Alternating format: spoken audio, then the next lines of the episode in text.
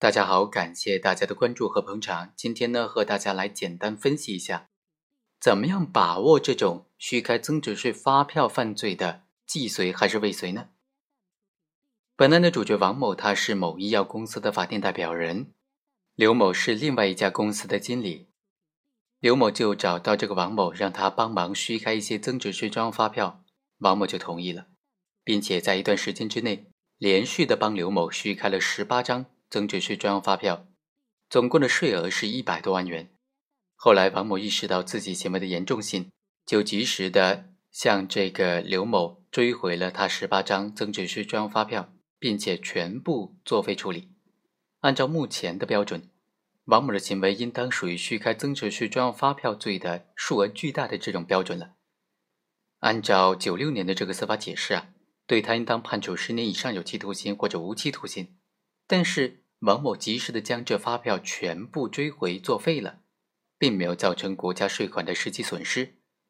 对于没有造成损失的虚开增值税专用发票的行为呢，如果给他非常严厉的处罚，显然是不正确的。在国家税款没有受到实际损失的情况之下，对行为人应当从轻或者减轻处罚。王某的行为即使认定为既遂，也应当将他的从轻的幅度尽量的最大化。有的观点就认为，虚开增值税专用发票罪它是行为犯，行为人只要实施了虚开增值税专用发票的行为，就构成犯罪既遂了。即使行为人主观上不具有虚开增值税的这种用以抵扣税款的想法，也应当以虚开增值税专用发票罪来定罪处罚，不存在犯罪的终止和未遂的问题。根据刑法的规定呢，虚开增值税专用发票罪，它的目的。在于打击行为人利用增值税专用发票来骗取国家税款的行为，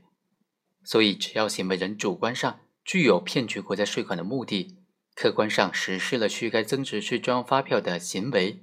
并且造成了国家税款的损失，或者造就了国家税款损失的风险，这样呢都能够认定为是构成了虚开增值税专用发票罪的既遂了。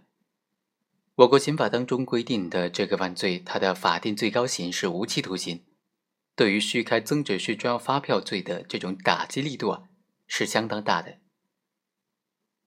所以，对于那些具有虚开、代开增值税专用发票的行为，但是不具有导致骗取国家税款的危险的，就不应当认定为本罪了，就不应当认定为构成犯罪。好，以上就是本期的全部内容，我们下期再会。